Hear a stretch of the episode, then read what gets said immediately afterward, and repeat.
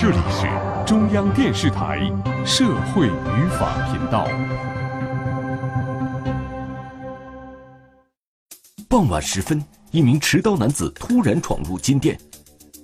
威胁恐吓，数十万元的黄金首饰被抢，伪装逃窜，警方侦查多次中断。黑色背包能否给案件侦破带来转机？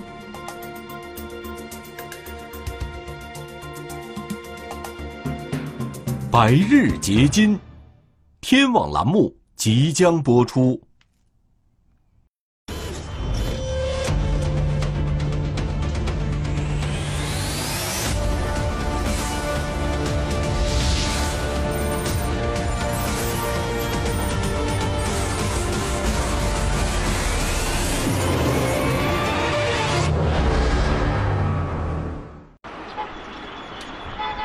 环城路是内蒙古包头市东河区的一条商业街，在这条只有两百多米的街道上，有很多金银首饰店。二零一九年二月二十二日十八时左右，一家金店的员工正准备下班，可就在这时，一场横祸突然降临。看到有这么长的一刀子吧，那一瞬间想到的就是啊求求你千万不要杀了我，就害怕嘛，就万一人家那么长的一个刀子，万一把你捅一刀子咋办呀？所以就说这一辈子是不是就这样就过了，就这样就交代了，然后自己的生命就这样子了。十八时二十分左右，内蒙古包头市公安局东河区分局指挥中心接到该金店店员报警，有一名持刀男子。进店抢劫，听到这个，就感觉就是脑袋脑子里边就感觉嗡的一下，因为好应该是我印象中近十年内吧，没有发生过就是被就是在东河境内没有被发没有发生过就是这个抢金店的这种案这么大的这种案件，就是光天化日之下就是直接上金店里边去抢，在我印象中没有。接到报警后，包头市公安局东河区分局。立即派出警力赶往现场。到达现场以后，发现这个金店内的多个柜台玻璃已经被砸碎，柜台内的黄金已经被抢走。民警到达现场以后，迅速开展了工作，对这个店内的售货员进行访问，访问这个嫌疑人体貌特征，还有整个的这个案件经过。因为这个女性店员从来也没见过这个抢劫，也没亲身感受过，第一次感受到这个。已经是非常惊恐这么一个状态。刚刚经历过抢劫的店员惊魂未定，对案件的描述有些语无伦次。民警进行一番心理安抚之后，店员对被抢过程的回忆才渐渐清晰。因为我们当时就在那个款台那儿那个啥算账呢，他直的，然后就。就是很大步子，快速的走到了款台，然后，然后款台那儿还有一个别的同事，他就直接拿出来那个喷雾，啊，就开始喷，下意识的就蹲下了，啊，但是在就是在努力的睁开那么一点点的时候，然后就看到有这么长的一个那个刀子吧，一句话都没有说就开始砸这边的那个柜台了。然而，被袭击的店员精神高度紧张。始终未能想起嫌疑人的体貌特征，无法给警方提供更多有价值的线索。在访问店员时候呢，他们只是刚看到这个嫌疑人进来以后的这些很零碎的这些特征，但是整个连贯的这些特征，还有的整个在店内实施抢劫行为，因为有躲进这个储物间的，有躲在柜台底下的，这个整个行为，呃，他们是没有看到的。警方一边向店员了解情况，一边对现场展开细致勘查。它是坐北朝南嘛，这个黄金店，它也不单是卖一些黄金。靠东墙下，它是个黄金柜台；靠这个西边，它是一些其他首饰、白金啊，什么钻石柜台。主要是它实施这个抢劫是在这个黄金柜台这边。我们队主要针对这个黄金柜台这一侧，看看是否留有这个犯罪嫌疑人留下的痕迹物证，从中呢为这个案件侦破发现这个线索、证据之类的。警方对现场细致勘查后，没有提取到有价值的痕迹物证。侦查员分析，犯罪嫌疑人很有可能不是初犯。只提取到了一些残缺的足迹，但是残缺足迹呢，对于这个锁定犯罪嫌疑人，它的价值还不是那么大。所以下一步就是咱们一方面还在继续勘查嘛，再一组人呢就是调取店内的监控，因为金店内它这个有这个很好的监控。紧接着，警方调取了店里的监控视频，看到了犯罪嫌疑人完整的作案过程。在这个十八时十四分，有一青年男子，身高大概在一米八零左右，长发，戴口罩，上身穿黑色棉袄，下身穿黑色裤子。黑色的运动鞋，背着一个双肩包，进入了店内。监控画面显示，这名黑衣男子进入店内以后，从包里掏出一把刀，径直走向收银台。店员面对突如其来的一幕，显然没有反应过来。黑衣男子走到收银台附近时，突然对店员展开攻击。就是刚一开始就因为很自然嘛，就觉得没想那么多，就觉得好像在玩儿，好像干嘛是是跟另一个同事在认识，突然在玩的那种感觉。然后突然他也喊啊这是啥？然后我们也突然感觉就是那个顺着那个眼睛，就是流进来的这个液体，然后感觉眼睛也辣，然后鼻腔这些也都就是说张不开口，然后就是特别刺激，就就想要闭住眼睛，下意识的就蹲下了，啊。但是在就是在努力的睁开那么一点点的时候，然后就看到有这么长的一个那个刀子吧。侦查员发现，这个嫌疑人使用的是一把弯头的这个砍刀，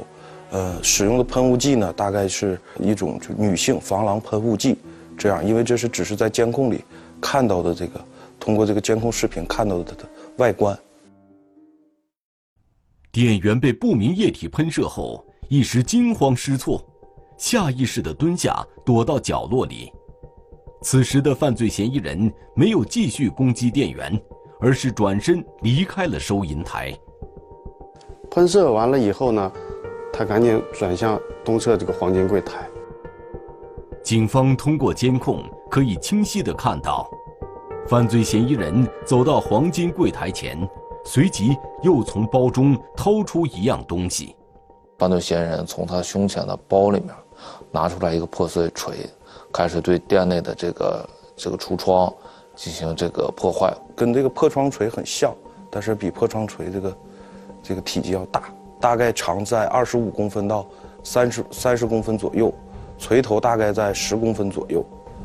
这么一个形状的这个一头是平，一头是尖头的这样的一个锤子。嫌疑人使用这个尖头，呃，敲打这个展柜的这个侧面玻璃。就在犯罪嫌疑人敲打柜台玻璃的时候，被攻击的店员快速跑向储物间，并将门反锁。就是不知道该往哪儿跑，就觉得那儿有一个门，然后里面也有同事，就就想着跟他们在一起。然而，犯罪嫌疑人并没有在意店员的举动。继续抢劫柜台内的黄金首饰，整个一一溜全部砸碎，然后大把大把这个金项链、金首饰就全部装在包里，转转身马上离开，就感觉他特别从容。从他进入金店到离开只有两分钟左右的时间，非常快。警方虽然掌握了犯罪嫌疑人作案的整个过程，但是犯罪嫌疑人作案时经过精心的伪装。仅凭现有的监控视频，无法看清他的长相。警方分析，这应该是一场有预谋的抢劫。他一进店，马上没有其他的动作，一进店以后就是马上使用喷雾，喷射这几个店员。在店员躲起来以后，又从书包里马上掏出他这个铁锤。从这儿也能看出来，这是早有准备、早有预谋的一起案件。可以说满柜满地狼藉啊，他翻得特别乱，一看那个现场的状况，就是抢走的东西量比较大。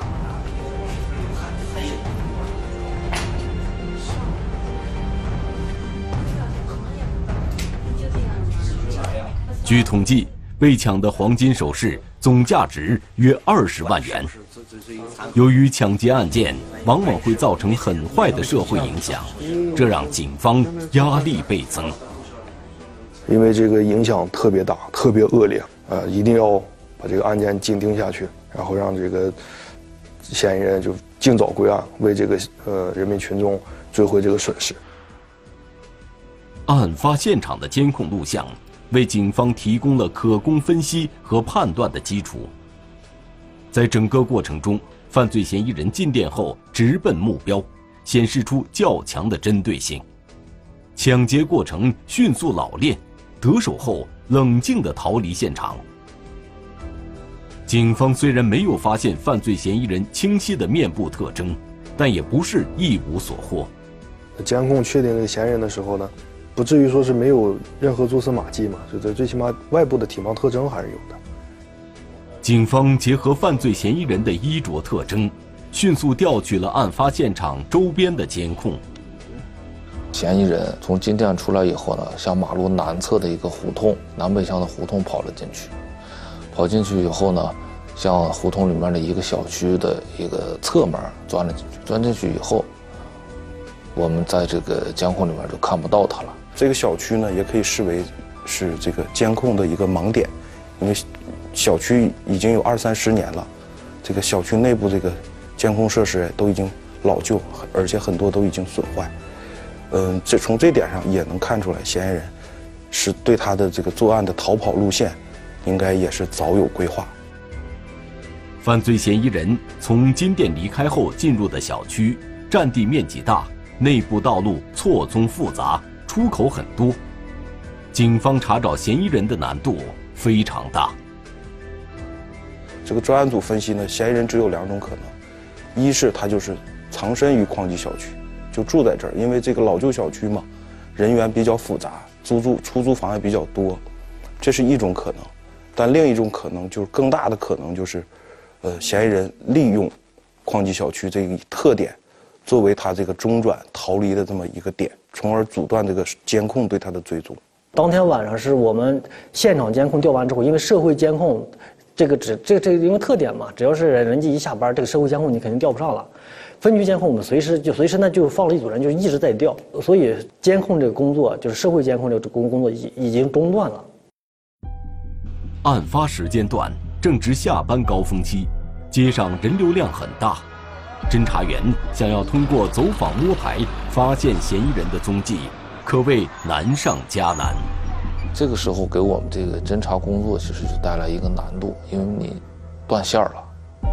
断线以后呢，我们及时调整了这个侦查的工作思路。呃，一方面呢，还是要从现场勘查这个角度，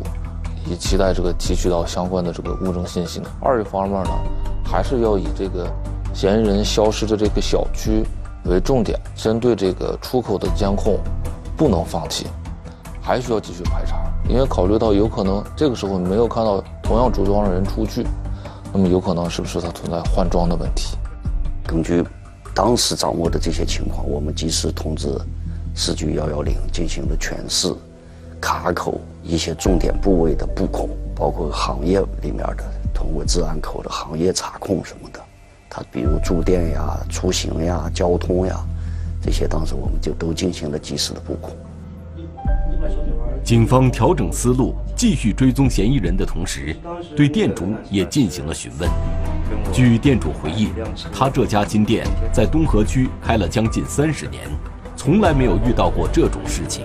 而且他生意上往来的客户大都是熟人，更没有因为经济上的问题结下仇家。警方通过侦查，排除了因为经济纠纷被人报复的可能。有句俗语说得好嘛，“兔子还不吃窝边草呢”，对不对？他不可能是就近作案，因为这个东西被排查到的几率是太大了。警方推测，如果是外地人员流窜作案，犯罪嫌疑人肯定会在作案之前进行踩点儿。于是，警方对案发现场周边一周以内的监控视频进行筛查。这一个小时或者是几分钟之内，你去筛选录像的这个阶段，还有录像的这个点，还有你观察的这个时间点是不可以加速的。你一加速，那个跳帧过得很快的。因为这个调监控的时候呢，必须一帧一帧的去看，有时候还得去放慢去比对是不是这个人，因为那会儿这个路上边有行人，他行人特别多，而且这个咱们这个摄摄像的这个角度必须得去细致的分析，然后这个工作量呢就忽然就上来了。与此同时，警方对嫌疑人最后消失的小区进行地毯式摸排。我们为啥说是对这个地方那么着重去走访去，呃，去地毯式的排查去？其实我们也在防着这一点，万一不怕一万就怕万一嘛，万一他就就这么胆儿大，他就是藏在那儿。就是在走访这个一些群众，有没有这个外来务工人员呀？哎，或者是这些这个呃临时居住人员，不是常住人口的，对吧？这些都是我们重点要排查的对象，而且在寻找这个目击证人。这样的小区里边，或者溜达的大爷大娘呀，也看见有个特殊人过来换衣服呀什么，这些都在收集，就是这个工作量又在增加。由于小区比较老旧，晚上照明条件很差，这给警方侦查带来一定困难。侦查员只能利用手电筒仔细排查着每一个角落。他们因为是老旧小区，那会儿有一个垃圾的楼道口，还有就是小区里边垃圾桶。就是基本上是在晚上，我们在晚上的时候，那些这个就是生活垃圾都已经堆满了。我们戴着一些手铐，不管什么，就是一模心思在翻这个东西，就是相当于这个发垃圾了，就是想找到里边是不是被丢弃了这个他所穿的这个衣着。警方在小区的摸排工作一直持续到凌晨，依然没有任何线索，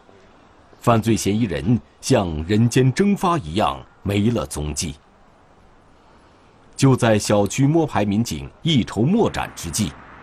负责视频侦查的民警在监控中有了新的发现。当时发现这个人，他的体貌特征是偏瘦，身高在一米八左右，长发，呃，穿了一身黑，然后他背有一个黑包，走路呢是有一点有眼病机，感觉是一瘸一拐的，戴着眼镜。然后在金店周围徘徊了几圈，就是右脚要么是有残疾，要么是有有这个损伤，应该当时怀疑是嫌疑人故意装出来的。警方对监控中瘸腿男子的步态进行了分析，并从中发现了疑点。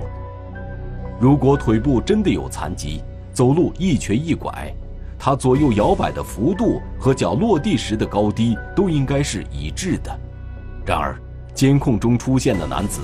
摇摆幅度和落地时高低都有明显差别，显得十分不自然。我们在这个环城西路上，多个探头调取了他的监控，从不管从正面、侧面还有背面，嗯，完全能够肯定这个就是在案发前出现在现场周围的这个犯罪嫌疑人，因为他的体貌特征，就是监控上的这个人所有的体貌特征。跟这个燕安金店内实施抢劫的人体貌特征是完全一致的。警方试图从犯罪嫌疑人来时的轨迹逆向侦查，发现他的正脸图像。按照这个思路，警方排查了案发当天经过案发现场路段的出租车和公交车，并调取了车内的监控。我们呢就去这个出租车的这个。就是这个视频监控那块儿，然后就去确定这个有没有这个截截屏的这个录像，看他来之前是不是就是一个，还特别正脸的这个情况。因为这个出租车在上车的时候摁下计价器的时候会有一个抓拍的动作，这个家伙儿对这个这这个反侦查能力就体现在这个地方了。他了解这个东西，他故意躲避了摄像头，在后排坐。我们及时就跟公公交治安分局联系，嗯，调取这个公调取这这辆出租车它的轨迹。这个轨迹是在四号桥附近，从四号桥附近拉上的这个拉上的这个人，然后来到的这个燕燕金店附近，他下的车，说说明他逃他逃跑路线很可能还要往那个方向走，所以我们继续扩大这个视频监控这个查找。来，下来了。就在警方继续扩大侦查范围的时候，内蒙古包头市公安局东河区分局指挥中心接到一个报警电话。报案人那天经过的时候，发现那有个书包，因为当天他们家娶媳妇儿，以为是这个摄像的这个把这个摄像包落在这个现场了，他以为是这样，他他当天晚上也没有检查，拎回家了。第二天早晨他才想起来，打开这个包看，发现里头有这个刀，才报的警。拿进来就看完直接放袋子里，别在里面。这这种锤子，而且有这个锤子和黑色的衣服，所以当时啊，我们考量这一点，很有可能就是这个作案现场嫌疑人留下的东西，啊，同时呢，我们也能确定，嫌疑人确实是作案的时候进行了伪装，作案以后呢，又换了衣服，把这些东西扔下，以其他着装离开了现场。警方迅速将犯罪嫌疑人作案时所背的黑色双肩包送到包头市公安局刑事科学技术室进行物证的提取和鉴定。前期的工作大家都没没有白费，这么侦查工作啊，这些这个前期的付出呢有了回报了。只要他人还活着，他还要在这个世界上生存，我们决定，我们也有信心把他抓的。二十万以上的抢劫，这个是非常恶劣，而且是在。众目睽睽之下实施的抢劫，是在这种情况下，所以这个人非常危险。逃跑之后，即使是他把这些当场的工具扔掉，很可能身上还会携带携带一些凶器，所以对周围群众呀各各个方面可还会造成威胁。经过技术民警的细致工作，很快筛查出一名叫丁某峰的男子有重大作案嫌疑。此人呢？是吉林户籍人，在北京工作过，在包头也生活过，有过轨迹信息。由此呢，我们针对这个信息进行了一个重点研判。啊，在研判的过程当中，发现丁某峰呢，是案发后呢，买了一张火车票，从包头市土右旗撒拉齐站，到了山西省的大同市，然后呢，又从大同市买了一张返程的车票，要返回萨拉齐车站。专案组获取这个信息以后呢，认为就是，因为他在金店内抢劫到了大量的这个黄金饰品，他放在手里并不能变现。当时专案组分析，丁海峰有很大的可能就是到前往到这个几百公里以外的大同市进行销赃。在铁路部门的配合下，警方迅速掌握了犯罪嫌疑人丁某峰清晰的正面图像。侦查员又发现非常有意思的事儿：丁海峰是这个短发，跟监控里的这个人员这个长发这个特征对比比较明显、比较大。当时我们怀疑是戴了假发，从这儿呢也也能证明他这个是早有预谋、早有动机的这么一个实施这么一起案件。但是。警方侦查到这一线索时，犯罪嫌疑人已经在返回内蒙古包头市土默特右旗的火车上。或人家刚好上车，我们不能再去追火车，这个确实是有一定难度，只能在中间的站，就是我们堵他不会下车。如果到了包头实施抓捕的，丁海峰已经下车，就是可能性变数会有很大，所以专案组决定在呼和浩特这个途中对丁海峰进行抓捕。所以呢，专案组于二十四日的凌晨两点左右就赶到了这个呼和浩特市火车站，等待这个火车进站。在这个火车进站以后呢，根据这个丁海峰的购票情况，我们掌握了他所在的车次、车厢和这个卧铺号。专案组呢，迅速组成这个精干的抓捕警力，上车呢，对丁海峰实施了抓捕。经过周密的统筹计划。警方将正在熟睡中的犯罪嫌疑人抓获。丁海峰呢，一开始也拒不交代其犯罪行为，因为丁海峰觉得他自己已经做的天衣无缝了，整个的从头到脚的伪装，包括他选择的进入现场的方方法和离开现场的方法，他认为他已经经过他的深思熟虑，公安机关拿他并没有办法。经过四个小时的讯问。警方不断的摆出各种有力的证据，终于突破了丁某峰的心理防线。经审讯，犯罪嫌疑人丁某峰对自己抢劫金店的犯罪行为供认不讳，并如实供述出藏匿被抢黄金的地点。他将其他的这个黄金饰品，都藏在他住这个土右旗敕勒川宾馆的这个布草间里。然后侦查员带领丁某峰前往了这个所住的这个宾馆，并在布草间里发现了被抢的这个其余的黄金首饰。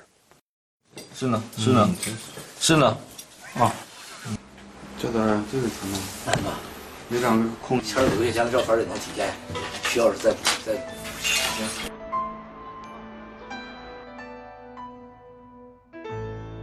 二零一九年八月一日，内蒙古包头市东河区人民法院依法作出一审判决，被告人丁某峰犯抢劫罪，判处有期徒刑十四年，并处罚金人民币两万元。